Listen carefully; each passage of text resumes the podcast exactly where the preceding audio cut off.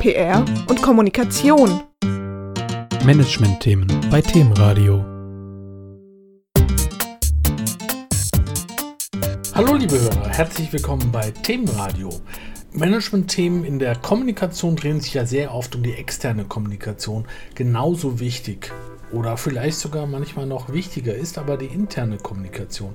Ich hatte vor einiger Zeit Gelegenheit mit Nils Haupt darüber zu sprechen, dem Leiter Kommunikation bei Hapag-Lloyd in Hamburg.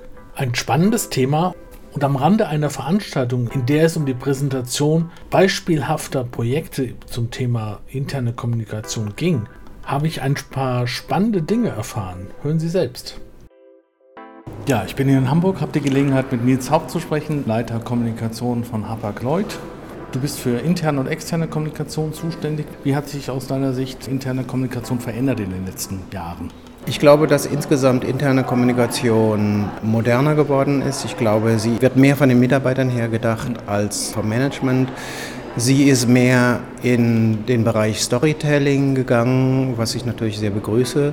Sie ist interaktiver geworden, sie wird auch auf vielen verschiedenen internen Medien ausgespielt. Ich glaube, sie ist dialogischer geworden, sie ist offener und transparenter geworden und ich glaube, das sind alles Entwicklungen, die wir nur begrüßen können. Gerade beim internationalen Konzern wie Hapag-Lloyd gibt es ja besondere Anforderungen. Wie geht ihr damit um?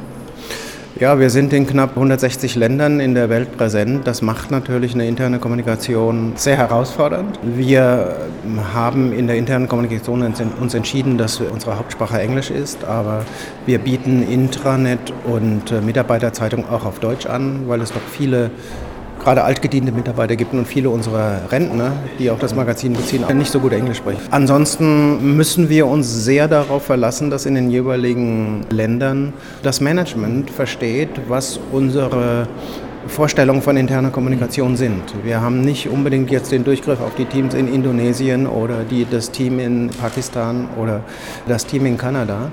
Insofern sind wir sehr stark damit beschäftigt, unser Management sozusagen zu erziehen, was für Hapag-Lloyd interne Kommunikation bedeutet, mhm. nämlich Transparenz, Schnelligkeit, Proaktivität, Ehrlichkeit.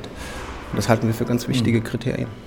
Was war in den Jahren, die du hier bist, die Maßnahme, die dich am meisten begeistert hat oder die die Mitarbeiter auch begeistert hat? Ich glaube, im Bereich Kommunikation hat das Unternehmen eine unglaubliche Häutung gemacht.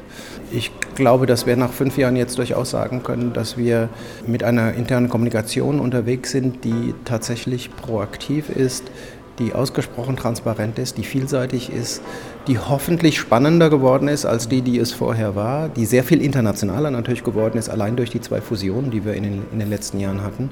Und dass es uns gelungen ist, einen ganz besonderen Spirit in diesem Unternehmen zu erzeugen. Und das ist nicht selbstverständlich, denn wenn drei Unternehmen zusammenwachsen, eines aus dem arabischen Raum, eines aus dem lateinamerikanischen Raum, eines aus Deutschland, ist es nicht selbstverständlich, eine gemeinsame Kultur zu schaffen und einen gemeinsamen Stolz. Und ich glaube, dass uns das gelungen ist und da, darauf bin ich wiederum stolz. Tradition und Innovation stehen sich ja manchmal im Weg. Hast du Tipps für andere Kommunikatoren in anderen Unternehmen, wenn sie auf so, solche traditionsreiche Häuser stoßen? Es gibt ja einen sehr schönen Satz, ich glaube, Richard von Weizsäcker hat den mal gesagt, der heißt Zukunft braucht Herkunft. Und insofern glaube ich, dass das Alter eines Unternehmens und Tradition eines Unternehmens nicht eine nicht eine Fessel sein müssen, sondern durchaus eine Chance sein können, sich zu besinnen auf das, was man in den vergangenen Jahren alles getan hat und das war sicher nicht alles falsch.